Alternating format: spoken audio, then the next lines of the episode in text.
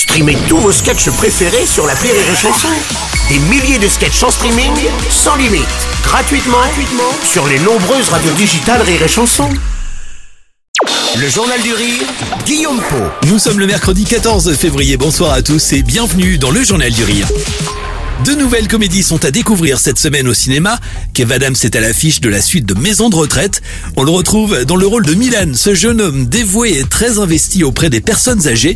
Dans ce nouvel opus, le foyer Lino Vartan est contraint de transférer ses pensionnaires dans un établissement luxueux, niché en plein cœur de la Côte d'Azur.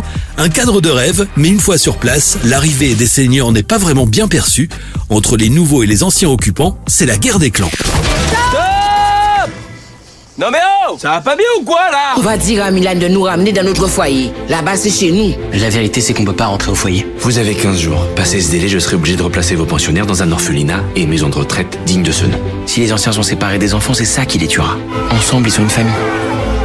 C'est beau la manière dont tu t'occupes des anciens, Milan. Le bonheur, on fait le tour du monde pour le trouver, et c'est souvent après qu'on sait qu'il était là. Christophe May Et c'est souvent après.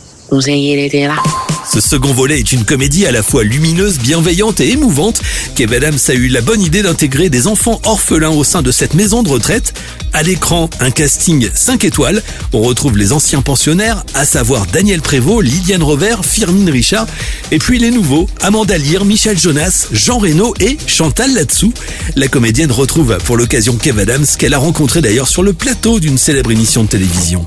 On s'est plus connu sur Massinger et là on s'est découvert et j'étais ravi d'être dans ce film. Le fait que ça parle des vieux, c'est bien parce que d'un seul coup ça leur donne une autre image. Une image plus joyeuse, moins terne parce que souvent les vieux, les EHPAD, tout ça c'est un peu triste quoi. Là, il y a quand même une image pleine d'espoir. Les jeunes avec les personnes âgées qui ont encore des choses à transmettre, encore des choses à dire pour des mais c'est très positif quoi. Chantal Latsou sur Rire Chanson.